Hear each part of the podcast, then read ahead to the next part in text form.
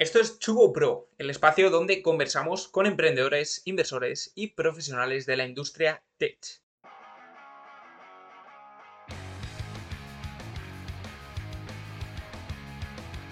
Hoy tenemos con nosotros a Edu Riera, fundador de Thrive, un proyecto muy interesante que pretende transformar la inserción en el mundo laboral para perfiles interesados en el mundo de la empresa y los negocios. ¿Qué tal, Edu? ¿Cómo estás? Nada, Pablo, muy bien. Oye, antes que nada, eh, mil gracias por la, invitación. Estaba repasando antes a, toda la gente que habías tenido, tenido en el podcast hasta ahora, que son verdaderos eh, emprendedores eh, que han lanzado cosas, que están escalando cosas que van muy bien. nosotros estamos en el, en el minuto cero del proyecto, o sea que, que, te agradezco mucho que me invites, sobre todo porque es una oportunidad muy buena para nosotros para, pues, para darnos a conocer, para poder un poco explicar lo que lo que estamos haciendo y para, ir un poco creciendo la comunidad de Thrive, que es un poco la clave del, proyecto, ¿no? De eh, generar awareness entre gente, entre gente joven que, eh, que, necesite un producto como el nuestro e ir generando comunidad. O sea, te agradezco, te agradezco la oportunidad eh, de, que me, de que me hayas invitado. Nada, muchísimas gracias a ti. Encima, bueno, formando parte del anteproyecto de Thrive, que es Mentir, que a nivel personal puedo decir que, que, es una pasada, ¿no? Que te permite conocer la, trayectoria y los testimonios de, gente que está a niveles muy top de consultoras, banca de inversión, del sector tecnológico, bueno, de todos los aspectos en general. Y que, bueno, en primer lugar, eh, si quieres decir una definición de un minuto eh, que es Strive, ya para, poner un poco en contexto y que la audiencia eh, conozca, y luego ya nos retrataremos un poco a, tu pasado y cómo, cómo empezó este proyecto. Sí. O sea, eh, a nosotros Thrive nos gusta explicarlo como una comunidad educativa y de orientación profesional em, para estudiantes universitarios y jóvenes profesionales y que un poco el objetivo que tienes es mejorar la transición desde el mundo educativo al mundo profesional. Eh, nosotros un poco lo que vemos es que los estudios universitarios en particular, pero en general los estudios reglados, Em, se mueven muy despacio, eh, mucho más despacio que el mercado laboral, mucho más despacio que el mercado profesional, y creemos que cada, estas instituciones tradicionales cada vez preparan peor a los alumnos, eh, pues eso, para su salida al mercado laboral. Y les preparan mal, yo creo, por, por dos razones principales. En primer lugar, porque un poco las skills que se adquieren en la universidad y el método de enseñanza que se da en la universidad, pues es bastante poco em, o no se parece mucho a luego lo que necesitas en, tu, trabajo, en tu profesión, al menos durante los primeros años.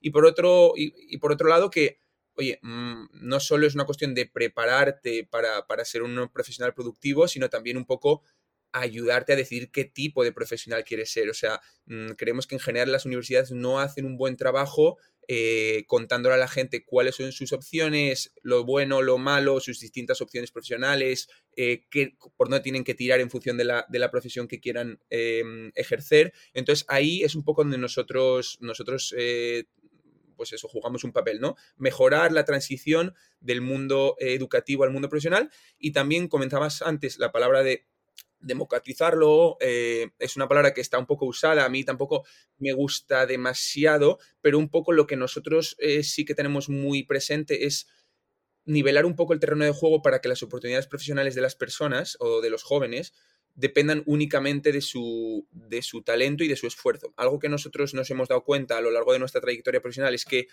tus condiciones de contorno, es decir, el origen desde eh, donde partes cuando entras a la universidad, determina en gran medida tus oportunidades al salir de la, de la carrera y las oportunidades al salir de la carrera determinan en gran medida el resto de tu trayectoria profesional. Esto es básicamente, em, o nosotros como, a mí la comparación que me gusta hacer es que eh, si tú juegas en la cantera eh, del Real Madrid, eh, aunque luego no acabes de despuntar y no acabes de destacar, nunca vas a jugar por debajo de segunda B, ¿vale?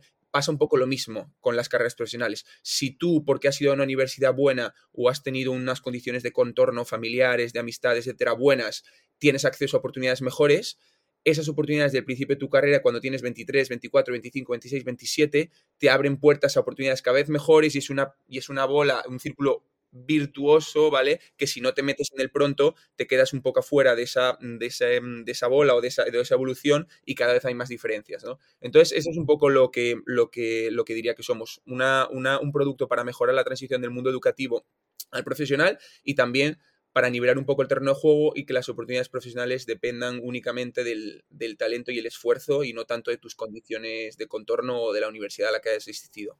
Mm, totalmente. De, hecho, eh, esto creo que lo contaste en, en, la charla de Mentir, creo que te fuiste un verano a, no sé qué sitio, ¿no? Y, de repente, pues había gente de universidades privadas que tenían buenos cursos o por lo menos estaban haciendo ya internships en, lugares muy interesantes. Decía, a ver, es que esta gente realmente no tiene unos dotes súper eh, desarrollados, ¿no? A nivel intelectual, ¿no?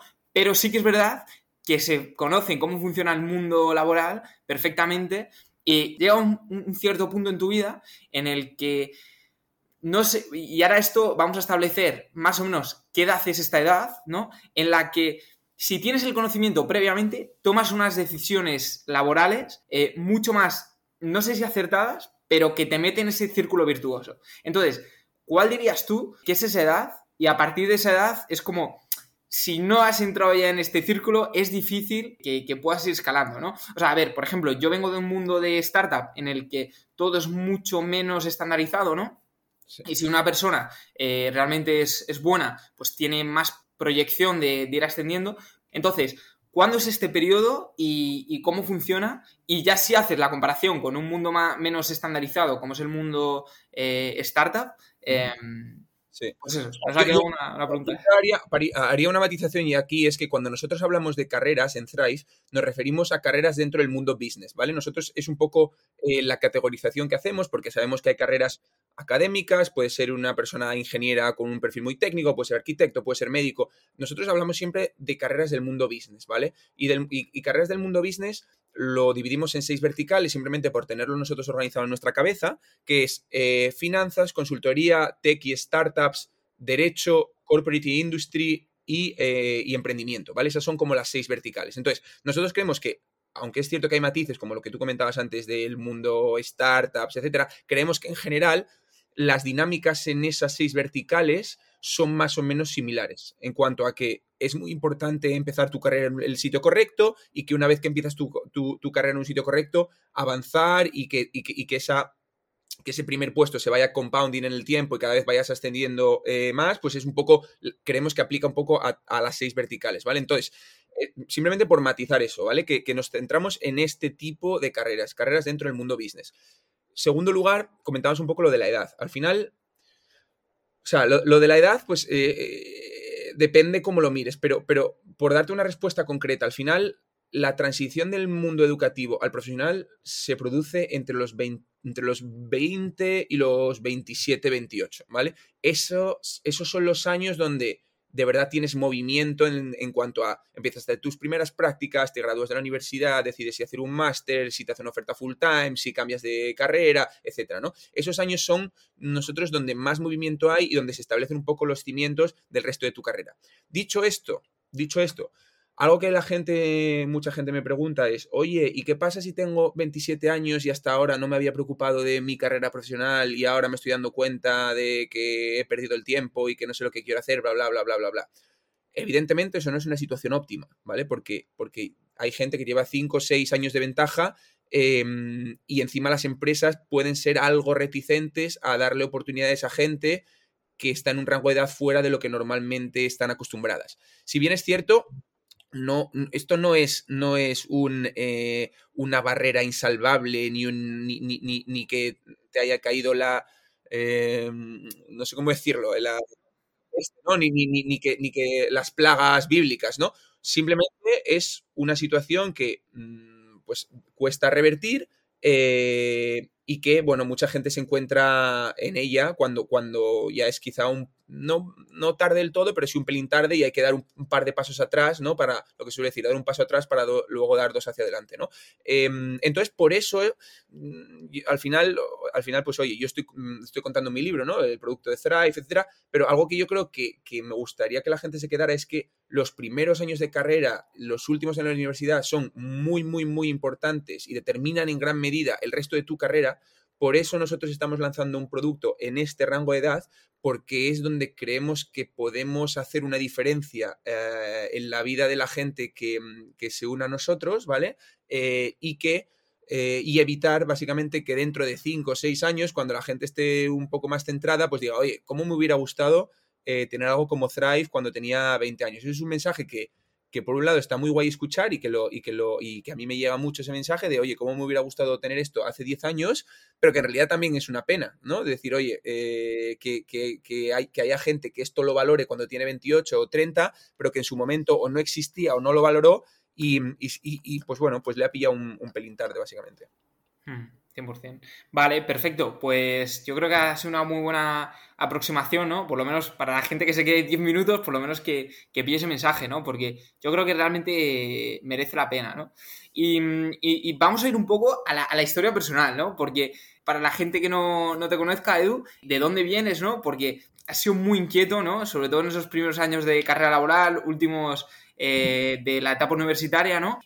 Sí, o sea, yo, creo que contar la historia, un poco mi historia en tres minutos, es, importante porque una de las cosas que, de las que a mí me gusta presumir es que si algo creemos que tenemos en Thrive es que entendemos bien nuestro cliente, ¿vale? Y entendemos bien quién es el tipo de persona que se une a nosotros, cuáles son sus preocupaciones, qué cosas necesitan. Me gusta pensar, ¿vale? Que, lo conocemos bien. Y lo conocemos bien porque tanto yo como, como Guille, mi socio, eh, pues hemos hemos tenido los mismos problemas que estamos intentando resolver, ¿no? Entonces, por eso creo que contar la historia en tres minutos, pues yo creo que es útil y, da contexto a la gente. Yo, básicamente, soy un tío de Oviedo, estudié en la Universidad de Oviedo, eh, Economía, em, y yo no sabía muy bien qué hacer con mi vida, eh, no conocía nada del mundo profesional hasta que me fui de intercambio en tercero de carrera a la Universidad de Maastricht eh, y ahí es cuando empecé a tener un poco más de contacto con el mundo profesional, sobre todo porque, pues eso, era una universidad bastante potente, donde venían las empresas a hacer charlas, todo este tipo de cosas. Ahí fue un poco cuando yo eh, abrí los ojos, ¿vale? De,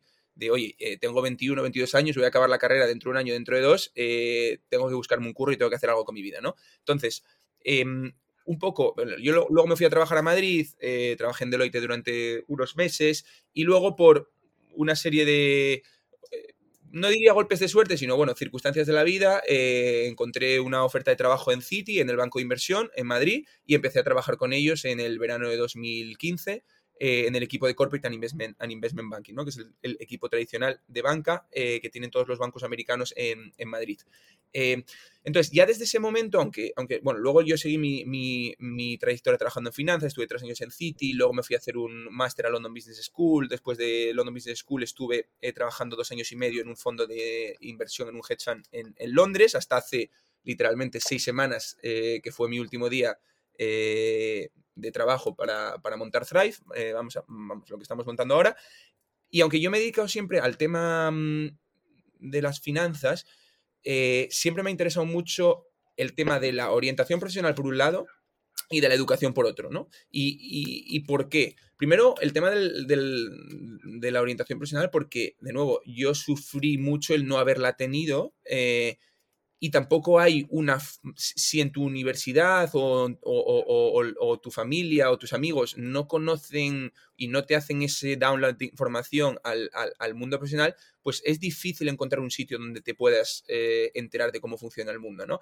Nosotros en su momento, en el año, pues eso, 2013, 14, 15, 16 usábamos mucho una página web que sigue viva, que se llama Club MBA, eh, que era una, especie de foro donde todo el mundo hablaba de trabajos, ofertas, salarios, y era un poco nuestra, nuestra fuente de información. Eh, entonces, bueno, ese problema yo lo sufrí mucho y sobre todo a lo largo de mi carrera me he ido, dando cuenta de lo, lo que decíamos al principio, ¿no? Por no repetirnos, lo importante que es conocer un poco las reglas del juego eh, para entrar dentro de él y una vez que estás dentro, pues mm, tirar hacia arriba, ¿no? Entonces, esto de la, de la orientación profesional siempre lo tuve eh, como siempre le dediqué tiempo en mi tiempo libre, siempre hablaba con gente que me llamaba para preguntarme cosas sobre carreras, luego em, pues eh, monté algún programa de mentorship el año pasado, en 2021, un, poco como que siempre me ha gustado mucho ese tema y, como que siempre he sentido cierto deber moral para eh, intentar, pues eso, aportar un poco mi granito de arena, ¿no? En, ese, en ese tema con toda la gente que me, que me escribía y que me preguntaba cosas. Eso por un lado. Luego la parte de la educación también me, me ha, siempre me ha interesado mucho porque yo al final, entre intercambios, másters y, historias, he estado, yo no sé si he estado en seis o siete universidades, porque yo hice, estudié en la Universidad de Oviedo, pero hice tres intercambios, o sea, ya sumas cuatro universidades, luego estuve en London Business School, eh, por lo tanto, cinco, universidad número cinco, y hice también, o empecé a hacer un máster en el, en el IEB de finanzas, que nunca terminé, eh, del que soy un dropout. Entonces he tenido la mejor y la peor de las experiencias, desde una universidad de provincia sin mucha reputación, hasta London Business School, hasta una experiencia muy mala en el IEB, o mala, no, sé si tampoco llamarla muy mala, pero mala en el IEB, tal. Entonces, como que me ha dado una buena visión de lo que es, eh, o, me ha hecho elaborarme una opinión sobre el mundo educativo, sobre todo el mundo educativo universitario, ¿no? Y un poco lo que me he dado cuenta, y esto es también un poco otra de... Eh, un poco también la semilla de Thrive, la parte de orientación profesional es una, pero mi visión de la educación es otra, es que cuando yo me pongo a pensar las diferencias eh, de mi, por ejemplo, mi, mi, etapa en Oviedo versus el London Business School, que pueden ser los dos tipos de universidades más distintas entre las seis que he mencionado, me he dado cuenta que la parte educativa en sí no era lo más relevante, ni la mayor diferencia. En London Business School yo tenía profesores malísimos y asignaturas pésimas, y en Oviedo yo tuve profesores buenos y asignaturas muy útiles, ¿no? Entonces, cuando te pares a pensar realmente en, de nuevo, ciñéndonos al mundo business, ¿vale? ¿Qué, ¿Qué, es lo que marca la diferencia en una educación universitaria o postuniversitaria de otra? Te das cuenta que lo marcan dos cosas. La experiencia social que tienes con tus compañeros y acceso a alumnos de antiguas promociones, es decir, meterte en ese network eh, profesional barra social, con gente que conoces, gente que te puede poner en contacto con X o Y persona a la que le puedes pedir un favor, a que eh, siempre te va a dar un empujoncito por ti si, si yo que sé, si estás aplicando a su empresa o si mm, quieres ponerte en contacto con alguien. O sea, esa experiencia social y de networking, em, pues es clave y es una diferencia brutal entre una universidad de las que se puede considerar buenas versus una de las, una de las que, una que, no, que se puede considerar no tan buena, ¿no? Eso por un lado. Y segundo es el acceso al mercado laboral, ¿vale? O sea, yo siempre cuento la anécdota que, eh, bueno, evidentemente en Oviedo, en la Universidad de Oviedo, ninguna empresa fue nunca a hacer una presentación para contratar a nadie de Oviedo, es decir, eso de que hubiera jornada de, de recruiting o cosas así, o sea, es impensable, no, no existía, ¿vale? Y como ejemplo contrapuesto, tienes London Business School, ¿vale? Que tú el 1 de agosto empiezas clases en London Business School, ¿vale? Imagínate, yo empecé el 1 de agosto de 2018 mis clases en London Business School y el 15 de agosto me estaban llamando empresas las cuales hace un mes no me cogían el currículum. Y entonces dices, oye tío, pero si yo en 15 días no he aprendido nada en la universidad, ¿por qué coño las empresas me están eh, llamando ahora cuando no sé más que hace un mes, ni soy una persona distinta hace un mes? Pero te das cuenta que, pues eso, las universidades también son una forma de prefiltrar a candidatos y profesionales para las empresas y por lo tanto tener una buena conexión con el mercado profesional eh, es clave para que se te considere una buena universidad. De nuevo, al menos en el mundo business. Porque para meterte en el, en el máster del London Business School, eh, ¿pasaste un proceso de selección o...? O sea, en mi caso fue por particular porque a mí mi City, donde el banco donde yo trabajaba, me sponsorizó para irme al máster, ¿vale? Por lo tanto, mm, probablemente mi proceso de selección no fue tan duro como el de otra gente que no iba sponsorizada, pero aún así, el proceso de selección no deja de ser un pre-screening que ayuda a las empresas a filtrar a candidatos, que un poco el, argumento o la forma fácil de decirlo es, oye, si este tío, esta tía ha entrado en London Business School, tonto, tonta no será, ¿vale? Por lo tanto, ya, ¿para qué me voy a ir a buscar a gente de la Universidad de Manchester o de la Universidad de, de, mm, Brighton?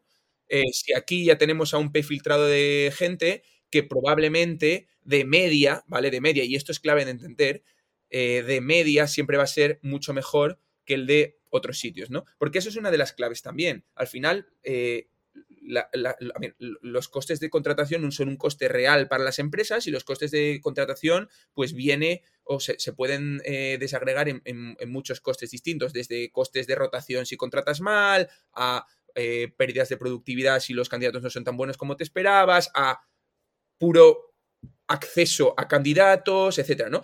Y enfocándonos en el acceso a candidatos, un poco lo que pasa o lo que les pasa a las universidades, perdón, a las empresas es, oye, eh, la gente que es outstanding, es decir, los candidatos o, los estudiantes y futuros profesionales top, casi te diría que igual de bueno es el de una universidad random que el de ICADE o que el, del, o que el de SADE. ¿Qué pasa? Que la media es mucho mejor o materialmente mejor en las universidades más o menos top por ese prefiltrado inicial. Por lo tanto, las empresas hacen un poco el cálculo y, dirán, oye, mira, en, términos de eficiencia o de, o de, sí, de eficiencia, es mucho mejor o es mucho más barato para nosotros irnos a un sitio donde sabemos que de media el candidato medio nos va a funcionar a ponernos a buscar la aguja de un, en un pajar que es el chaval de la Universidad de Las Palmas de la Gran Canaria que para encontrar al chaval o la chavala, que es la que nos encaja a nosotros, pues nos tenemos que comer 200 currículums de gente que probablemente nos sirva o, no es que nos sirva, sino que no le interesa, probablemente, ¿no? Em, entonces es un poco lo que hacen las empresas, es que la educación en gran parte es eso. No es mucho más que eso. Porque, por ejemplo, esto yo lo hablaba con, con Guille y claro, para hacer esto también influye una parte muy importante lo que es la marca de ya sea London Business School, en este caso imagino que Thrive también, ¿no? Entonces, imagino que uno de los objetivos es consolidar un poco la marca, ¿no? De decir, hombre, eh, si ya ciertos mentores vienen de empresas top que pueden hablar con sus jefes y decir, bueno, es que estos chavales son muy buenos, ¿no? Porque ha habido este proceso de filtrado. Y luego además, pues el tiempo va dando perfiles que pues también se va viendo que es top, eh, se puede utilizar un poco Thrive como decir, bueno, es que tengo un pool de talento interesante que el día de mañana nos planteemos, ¿no? Ir a Thrive para encontrar, encontrar talento. También es un poco esa la idea y, cómo, claro, esto es un plan más a largo plazo, ¿no? El tema de marca es una cosa que se tiene que consolidar con el tiempo. Pero eh, todo este tema, ¿cómo, cómo lo estáis eh, estructurando, atacando? Antes el, tema de la marca es interesante y es un foco para nosotros clave eh, porque entendemos la importancia de la marca en, el mundo de la educación. Simplemente por poner un poco a la gente en el contexto, al final eh, Thrive, como decíamos, es una plataforma educativa y de orientación profesional. Y lo separamos en educativa y orientación profesional porque tenemos dos productos distintos, ¿vale? Para la parte más de orientación profesional tenemos un itinerario eh, de tres meses que se llama Thrive Campus, ¿vale? Que es un poco el que, el que, el que tú hiciste en nuestra marca anterior, el de Mentis, donde básicamente cogemos una promoción de 100, 150 eh, personas eh, y, les, y, hacemos un proceso de selección más o menos riguroso, les metemos con nosotros, la próxima promoción es en septiembre de 2022 y les damos un programa de eventos, charlas, workshops, mentores, bla, bla, bla, bla, bla, bla, bla, en estas verticales que comentaba antes, para que se orienten profesionalmente, ¿vale? Eh, y eso es como el primer paso, ¿no? Es decir, oye, alguien que está saliendo al mercado laboral y no tiene muy claro lo que quiere hacer, ni conoce muy de cerca las opciones, es un programa para ese tipo de perfil, ¿vale? Luego, la parte educativa, em, el producto que, hemos sacado eh, se llama Thrive School, ¿vale? Y en Thrive School, básicamente, un poco nuestra tesis es, queremos montar programas educativos eh, que estén diseñados única y exclusivamente para preparar a la gente para roles entry level, ¿vale? Es decir, roles con, mm, sin experiencia o con muy poca experiencia en distintas verticales, ¿vale? De momento hemos sacado dos, eh, que se llama, eh, uno va a ser Thrive Investment Banking para toda la gente que quiera hacer mm, pues, temas más de corporate finance, banca de inversión, due diligence, transacciones, desarrollo corporativo, etcétera, y luego uno de management consulting, ¿no? Para la gente que quiera eh, hacer programas de, o que quiera dedicarse a la consultoría estratégica o consultoría, consultoría de operaciones, etcétera, ¿no? Entonces, esto me gustaría clasificarlo clarificarlo porque cuando hablamos de marca, nosotros donde vamos a ser muy, muy exigentes y muy rigurosos va a ser la parte de Thrive School. ¿Vale? Eh, ¿Y por qué? Porque queremos que la gente que haga nuestros programas y que supere nuestros programas, ¿vale? Porque el hecho de apuntarse no va a ser suficiente como para obtener el título, eh, y eso es algo muy importante de entender y, va, y, está alineado con esta filosofía de nosotros de tener buena marca, ¿vale? Queremos que alguien que vaya con un sello de Thrive Investment, yo, es, yo tengo el título de Thrive Investment Banking, no tengo el título de Thrive Management Consulting, ponemos nuestra reputación y nuestra marca eh, detrás y decimos, este tío o esta tía tiene el nivel para que le metas en tus procesos de selección y para que sea un trabajador productivo eh, y que haga bien las cosas desde el día uno, porque los programas que hemos diseñado, no solo, para los programas no solo hemos seleccionado bien a la gente, sino, sino que luego les hemos dado una información muy rigurosa, muy similar a lo que luego se van a encontrar en el trabajo y además hemos sido exigentes con la evaluación final del programa, ¿vale? Entonces, eso para nosotros es clave porque, de nuevo, mm, si, no, si, si, si tener un título de Thrive School no significa nada en cuanto a calidad del candidato que tienes enfrente, entonces no vale para nada. Y seremos otra institución eh, educativa mediocre más, donde realmente los títulos no valgan nada, ¿vale? Eso por un lado. Y esa es la marca hacia afuera, ¿vale? Pero también algo que nosotros trabajamos bastante es la marca hacia adentro, es decir, un poco el sentimiento de comunidad eh, y, de, y de pertenencia a Thrive, ¿no? Hasta ahora era Mentis, a partir de ahora Thrive. Entonces, ¿qué queremos decir con eso? Al final, una comunidad, para que tenga valor, cada miembro tiene que aportar algo a la comunidad, ¿vale? Eh, y al final, ¿qué, es algo que puede ser? Pues pueden ser muchas cosas, pero una de las cosas es echar una mano a alguien eh, que te lo pida y que como está dentro de Thrive, dices, joder, si está dentro de Thrive, a mí Thrive me ha dado muchas oportunidades, encima sé que la gente de Drive es de un perfil determinado, eh, que ha habido una selección buena, que comparte un poco mi cultura o mi forma de ver el mundo, más o menos, por lo tanto yo hago algo por esa persona, ¿vale? Entonces, para nosotros, esa, esa mm, eh, generación de, marca también interna, de, oye, si hay un Thriver, si queremos llamar a Thriver los que sean miembros de Thrive, no, como queramos llamar, que dentro de dos años, yo he pasado por Thrive en septiembre de 2022 y ahora trabajo, y dentro de dos años trabajo en, em, en eh, yo qué sé, en, en Procter Gamble y, en septiembre de 2025 me escribe alguien que está en Thrive y que me ha dicho, oye, que he visto que estás en Procter Gamble, tengo un proceso con vosotros, eh, joder, ¿te importaría echarme una mano? Que eso funcione y que la gente sienta esa pertenencia como para ayudar y como hacer un poco el esfuerzo para ayudar a alguien que también esté en Thrive y que, y que esté pasando por lo mismo que él o ella ha pasado hace tiempo, también es algo que nosotros queremos impulsar mucho porque realmente lo que hablaba antes de la importancia del networking con compañeros y exalumnos, es una de las cosas potentes también que tienen las buenas universidades. Esa red de exalumnos donde la gente mira con mejor ojos a alumnos actuales de sus antiguas universidades versus alumnos de otras universidades, ¿no? Y, de nuevo, o sea, y, por un poco resumirlo, al final, lo que nosotros intentamos hacer con Thrive Campus, ¿vale? Que es la parte más de orientación profesional, es un poco replicar toda la experiencia que yo eh, viví en London Business School o que cualquiera que haya ido a una buena Business School ha vivido, excepto la parte educativa. Si Thrive Campus es todo lo que es no educativo de Business School, es decir, networking, oportunidades profesionales, etc. Y luego la parte educativa la tenemos en Thrive School eh, de una manera mucho más condensada y mucho más barata.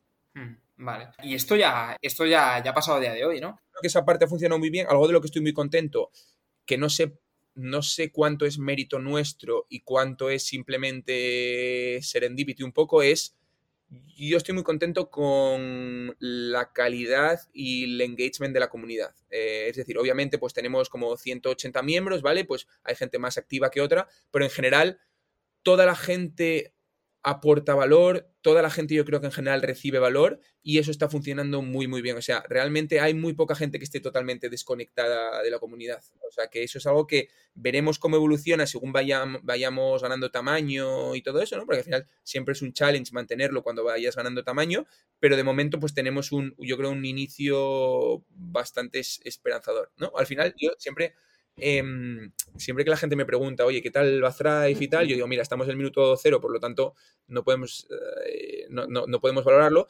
pero yo siempre digo algo y es, no tenemos ninguna razón para pensar que vaya mal. Quiero decir, todo lo que está pasando hasta ahora tiene bastante buena pinta, no tenemos datos suficientes ni, ni, ni, ni track record suficiente como para saber si está yendo bien, para confirmar que está yendo bien, pero no hay nada que haya pasado eh, que nos haya indicado que, vaya, que, va mal, básicamente. Mm, sí. Y, un poco, eh, volviendo a, los inicios, ¿cuál sería la, materia prima del, proyecto? Porque tienes bastantes seguidores en, en, Twitter, ¿no? Tienes muy buenas conexiones por todas las experiencias por las que has pasado.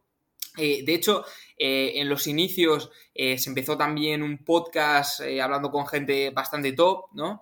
Eh, sobre, sobre este tipo de, cosas, ¿no? De carrera profesional, de empresa. Entonces, si tuvieses que decir un poco cuáles fueron los cimientos para decir realmente me merece la pena eh, dejar un trabajo, eh, en este caso en, Londres, ¿no? en Taconic, y, realmente me veo capaz y veo esta necesidad en el mercado y creo que este producto que podemos proponer puede, puede valer la pena. Eh, mira, te, voy a contar, yo creo que la, historia un poco resumida es, bastante curiosa. Em, o sea, al final, como tú comentabas antes, el precursor de Thrive era el proyecto de Mentis, ¿no? Que básicamente, pues, es básicamente el mismo concepto de Thrive Campus, de una plataforma de orientación profesional, etcétera, pero que empecé a hacer a principios de este año, ¿vale? en, enero de este año la lanzamos, un poco, pues, en mi tiempo libre, mientras yo estaba trabajando en Londres, etcétera, ¿no? Entonces, un poco en ese proceso pasaron varias cosas. En primer lugar, lanzamos en enero, em, me sorprendió la cantidad de aplicaciones que tuvimos, que tuvimos como 400 y pico aplicaciones, es decir, que había bastante interés. Entonces ahí ya dices, joder, pues este programa que, eh, que hemos diseñado así en dos semanas rápidamente, parece que más o menos hay cierto interés, ¿no? De que a la gente más o menos le parece que tiene sentido. Eso, eso es como el, primer, el primer paso, ¿no?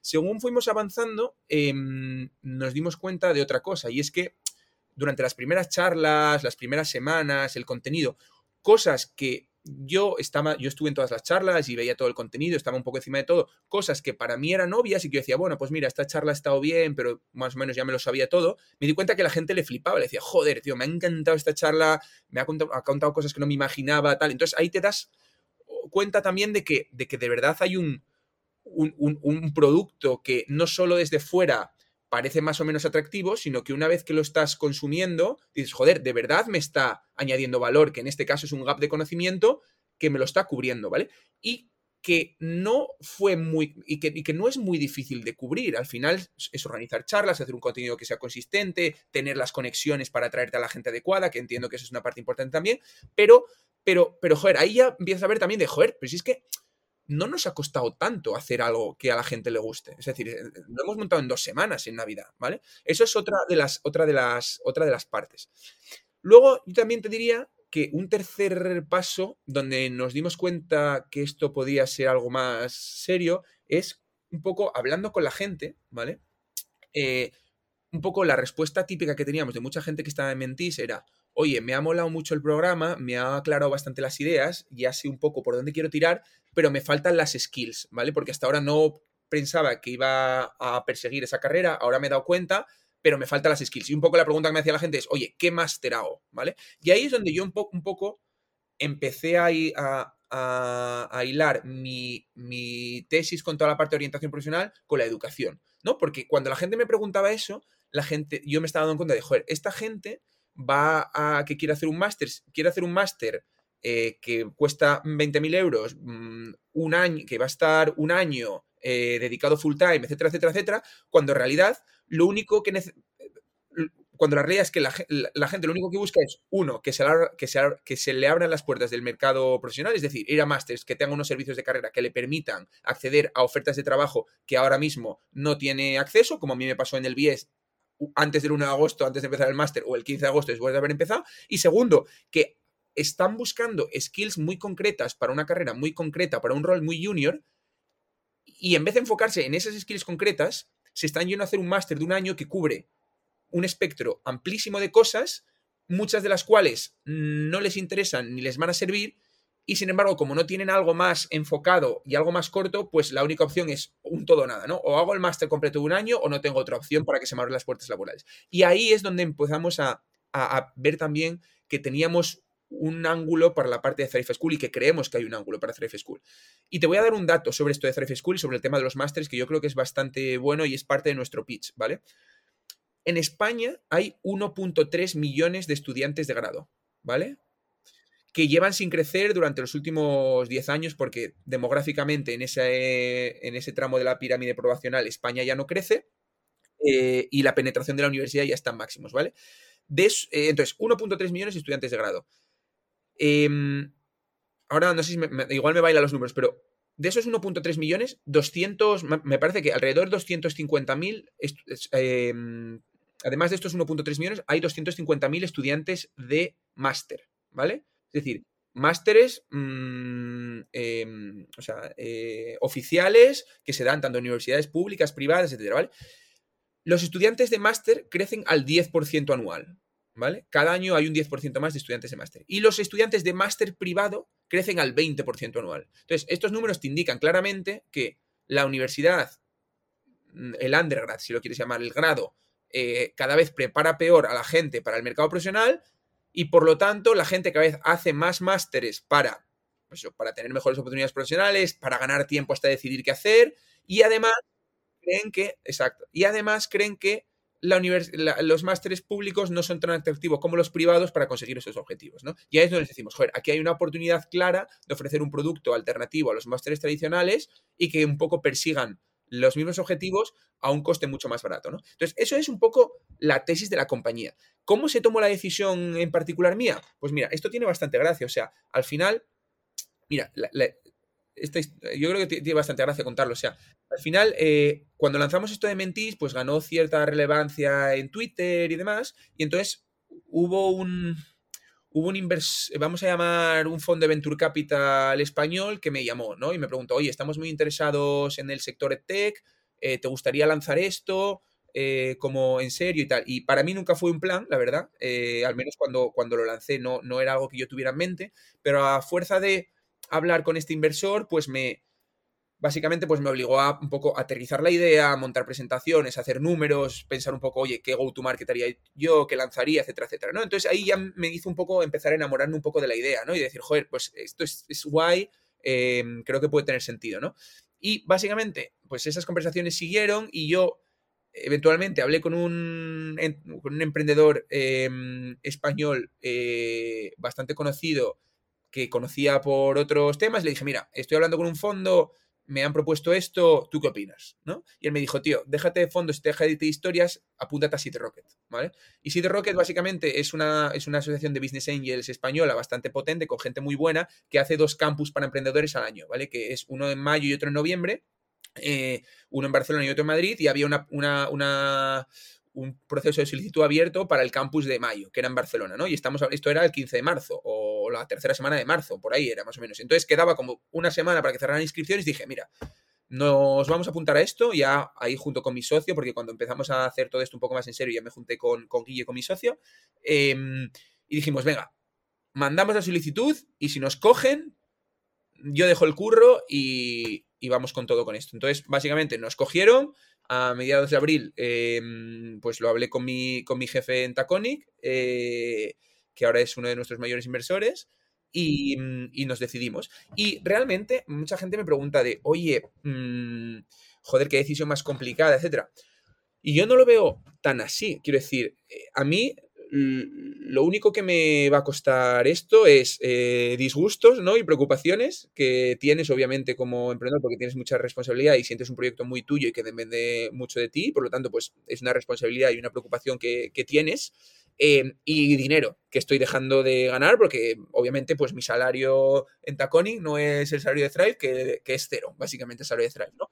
Pero más allá de eso, eh, joder, no lo veo una decisión tan, mm, tío, la vida, eh, tengo, tengo 30 años, eh, he tenido una buena carrera, tengo ahorros, es un proyecto precioso que es challenging, y, pero, pero es súper atractivo, que nos dejaremos la vida porque salga bien, que si no sale bien nos llevaremos un disgusto y una llorera pues tremenda, ¿no? Pero que no pasa nada, que mm, si va mal, pues, pues buscaremos otra cosa, ¿no? Y, y diría más, o sea, yo creo que cualquier persona que inicia un proyecto, eh, por muy claro que lo tenga, por una visión muy tal, por muy perfecto que lo tenga pensado, pensado todo, tiene que saber que hay una probabilidad muy alta de que salga mal, ¿vale? Y yo, cuando escucho a emprendedores en etapas muy iniciales y demás, mm, parece como que, como que el fracaso como que no es una opción o como que no, como que nadie habla de él, ¿no? O de como que, no, yo lo veo clarísimo, a nosotros no nos va a pasar. Yo no lo veo así, yo creo que esto es evidentemente algo que puede salir mal, pero que eso no implica que nos vayamos a dejar la vida porque salga bien. Eh, porque obviamente, pues, pues, pues es una decisión eh, que hemos tomado con todas las consecuencias. Pero ya te diría, o sea, es un poco el resumen de que, por un lado, cuando nos empezamos a dar cuenta de que esto podría haber un modelo de negocio detrás, que está por ver, lo veremos, ¿vale? O sea, creemos que el producto añade valor y, y veremos si puede ser rentable o no. Y por otro lado, un poco la decisión personal, pues es una decisión, pues, pues joder, más fácil de lo que la gente cree. yo No, creo. pero el hecho de, claro, de tener tu jefe como uno de los mayores inversores es como que da mucho leverage al proyecto, en este caso a ti y a, y a tu socio, ¿no? Y, y- y- y esto es un concepto también que escuchaba hace unos días, que es que eh, en Amazon eh, lo promueven mucho, ¿no? El hecho de, eh, hay decisiones que solo tienen como la puerta eh, delantera, ¿no? Y hay decisiones que tienen la puerta delantera y trasera, ¿no? Que puede salir y entrar. Entonces, no sé si esto saliese mal, si tuvieses la opción de volver a, tu vida anterior y... O sea, o sea, yo, yo, Thrive es mi plan A, mi plan B y plan C, ¿vale? Yo no estoy haciendo Thrive porque sepa que tengo un plan B. Evidentemente, yo tengo una carrera profesional, cierto capital humano en lo que he hecho últimamente, por lo tanto, a mí no me da miedo mi carrera después de Thrive si es que Thrive fuera mal. Quiero decir, no, no, no, no no me da miedo, o sea, decir, no, no, no me quedaré en la calle, ¿no?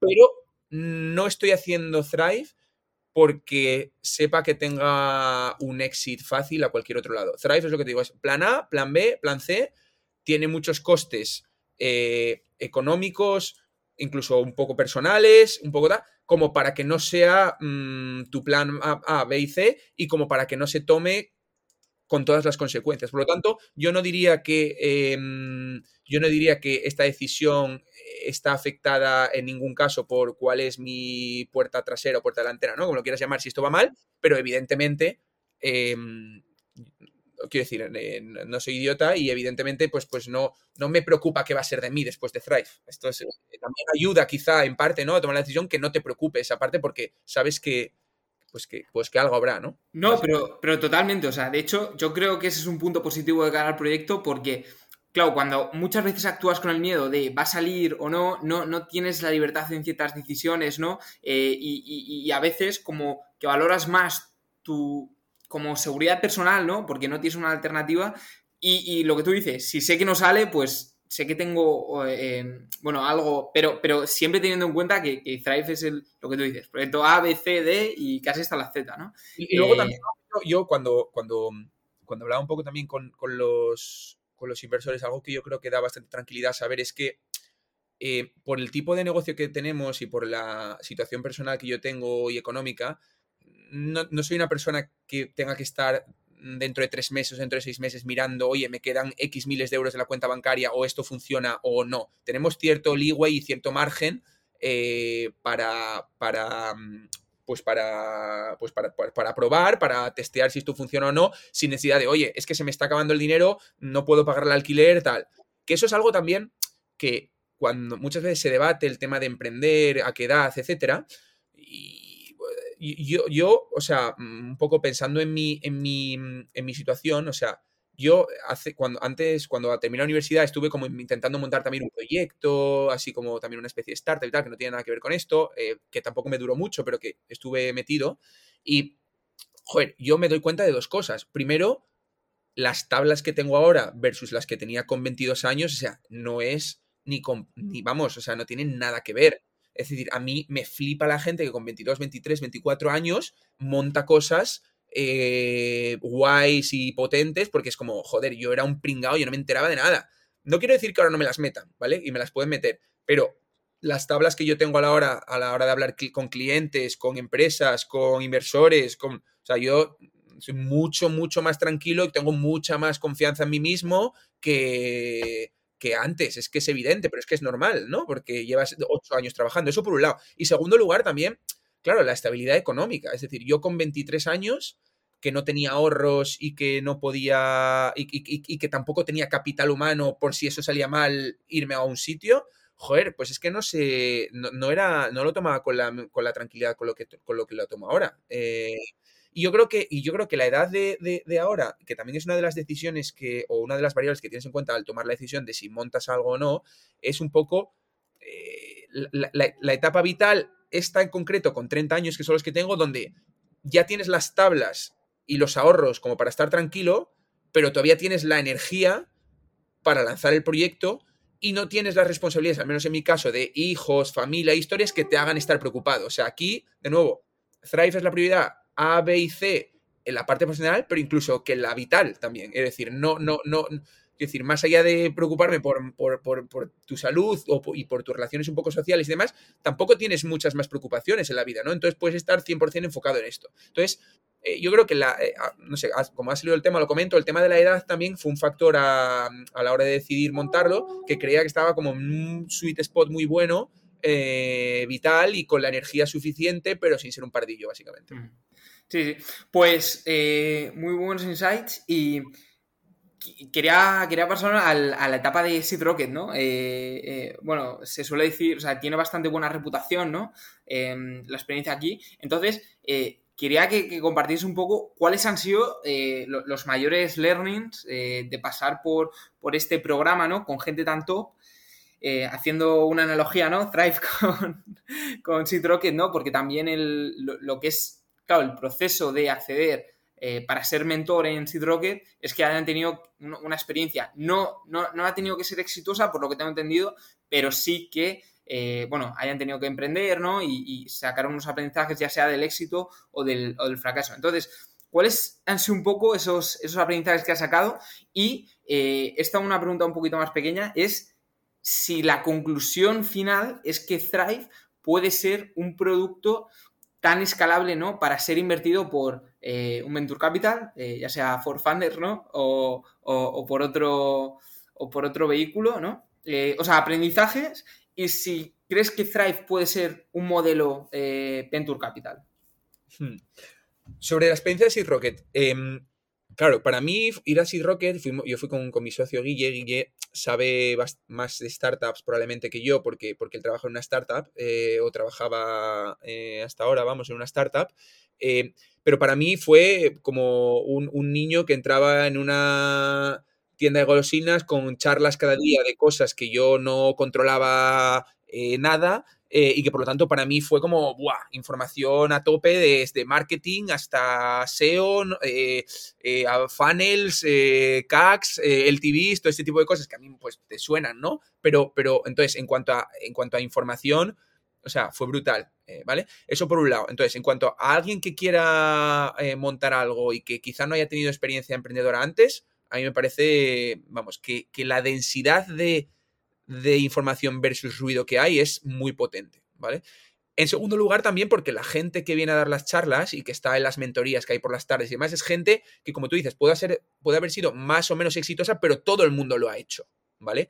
Todo el mundo lo ha hecho, todo el mundo ha estado en el barro, todo el mundo ha montado compañías, ha estado en parte de equipo fundador, por lo tanto, joder, eh, entiende perfectamente, eh, no, tanto, no tanto el negocio en sí o la compañía en sí, sino lo que es ser emprendedor y empezar algo de cero. Lo que ellos llaman, eh, ellos tienen una palabra bastante buena, una expresión que se llama la travesía en el desierto, ¿no? Del emprendedor. De, oye, el momento en el que curras un huevo, estás montando un proyecto, pero, pero no acabas de ver si esto va a algún lado o no, ¿no? Esa travesía en el desierto es un poco, es un término que siempre lo, lo, lo menciona mucho y que la verdad es que joder, em, ayuda mucho o, te sientes como ciertamente reconfortado en de, joder, es que esta gente, incluso casos que han ido súper bien, de gente súper exitosa, han pasado por esta travesía, ¿no? Eso, en segundo lugar. Eso, de nuevo, ayuda mucho el que haya sido todo gente que lo ha hecho antes, ¿vale?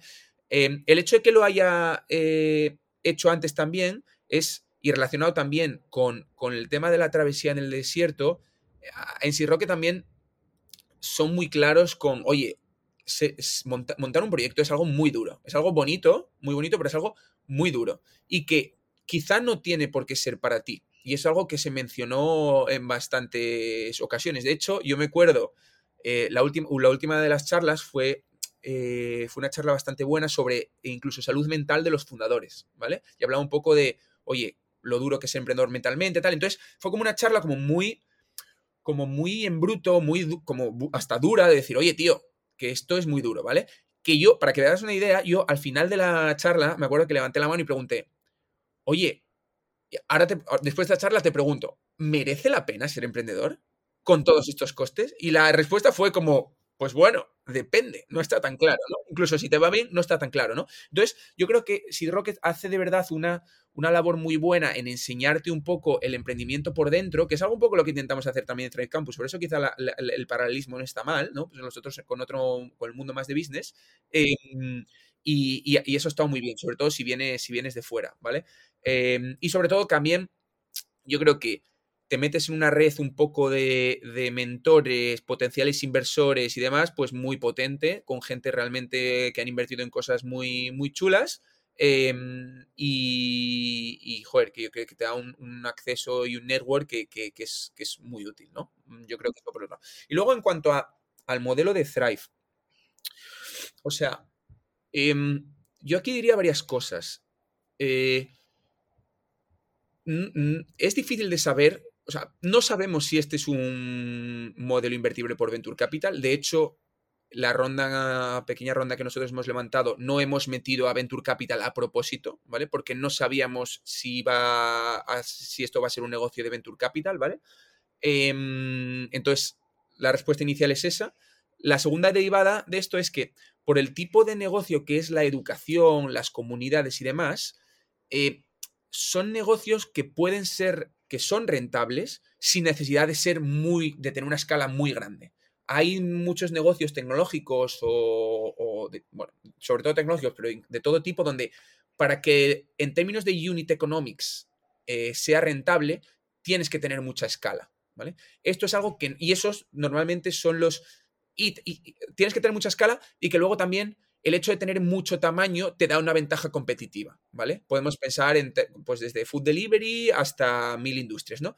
Eso es algo que en nuestro modelo de negocio no importa tanto. Si tus unit, o sea, que haga, que o sea, que alguien, que tener un alumno en el programa de Thrive School es rentable independientemente de que tengamos uno, bueno, uno no, porque el tamaño de la clase sería muy pequeño, pero me refiero, pero que no hace falta tener una escuela con cientos de cursos y miles de estudiantes para que sea rentable. Por lo tanto... No, que hay muy buenos negocios que, los, metes por la vía de Venture Capital y los jodes, ¿no? Y, quitas un buen negocio, ¿no? Por la posibilidad de que sea súper, súper, súper grande, cuando realmente lo que es la, idiosincrasia del mismo eh, eh, te dice que, no, no, es lo más recomendable que vaya por esa vía, ¿no? O sea, quiero decir, que si Thrive será un buen negocio o no, veremos con lo bien que lo hagamos, ¿vale? Y cómo sea la ejecución. Pero que el modelo de negocio no necesita tener una escala enorme para que funcione. Y por lo tanto, si no necesitas tener una escala enorme, el dinero de, de, VC ya no es necesario.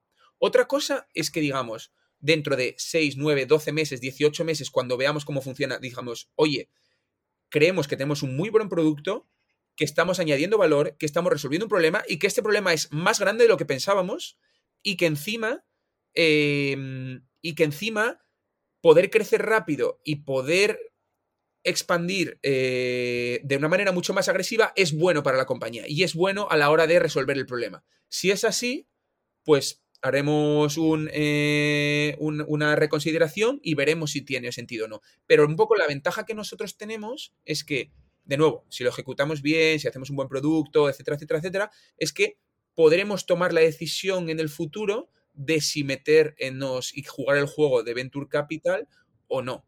Estará por ver. Primero nos tenemos que centrar en lo que nos tenemos que centrar. Hacer un buen producto, que nuestros clientes estén contentos, que resolvamos un problema de verdad y que la gente eh, se muera por entrar porque de verdad que... Quiero decir, eh, le damos un valor añadido a la gente em, que valoran de verdad, ¿vale? Y luego ya tomaremos esa decisión. Pero no es algo que tengamos que tomar ya y que encima, cuanto más la retrasemos, mejor, porque más información vamos a tener. La decisión yo creo que esa va un poco por, eh, vale, una vez que tenga esa necesidad financiera y sepa que lo voy a gastar en esto, en esto, en esto, es como si vas al banco y pides un, crédito, ¿no? Eh, pero, pero no al revés, ¿no? Exacto, y yo sé que está como muy de moda decirlo, pero, pero honestamente, em, nosotros somos muy mission driven en el sentido de que queremos resolver este problema, em, que es el acceso al mercado laboral, ¿no? Eh, que es un poco lo que contábamos al principio.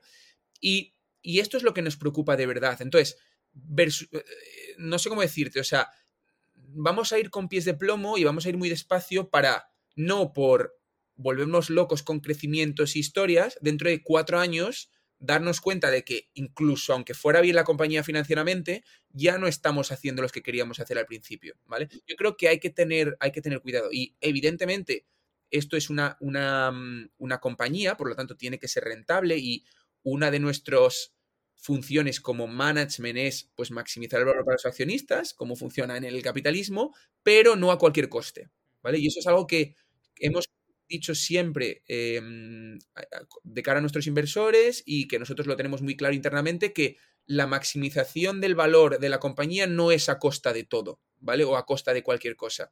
Es dentro de unos límites de la misión que queremos perseguir y con lo que nosotros estamos cómodos haciendo, básicamente. Entonces, eso es algo, de nuevo, importante y que sobre lo que tenemos mucho control ahora mismo porque tenemos unos inversores individuales que evidentemente buscan una rentabilidad económica, pero que nos podemos permitir hacer las cosas despacio hacer las cosas bien, sobre todo porque en un negocio como el nuestro, donde la marca y la comunidad es tan importante, como la deteriores, no hay Dios que le dé la vuelta a esto. Es decir, como Thrive sea, como Thrive se empieza a ver como una churrera de cursos o una comunidad donde entra todo el mundo mmm, para facturar la suscripción inicial, pierde el valor inmediatamente, ¿vale? Entonces, tenemos que ir despacio y por un poco la estructura de capital y el control que tiene el equipo fundador sobre la compañía, podemos permitirnos ir despacio porque es como tenemos que ir.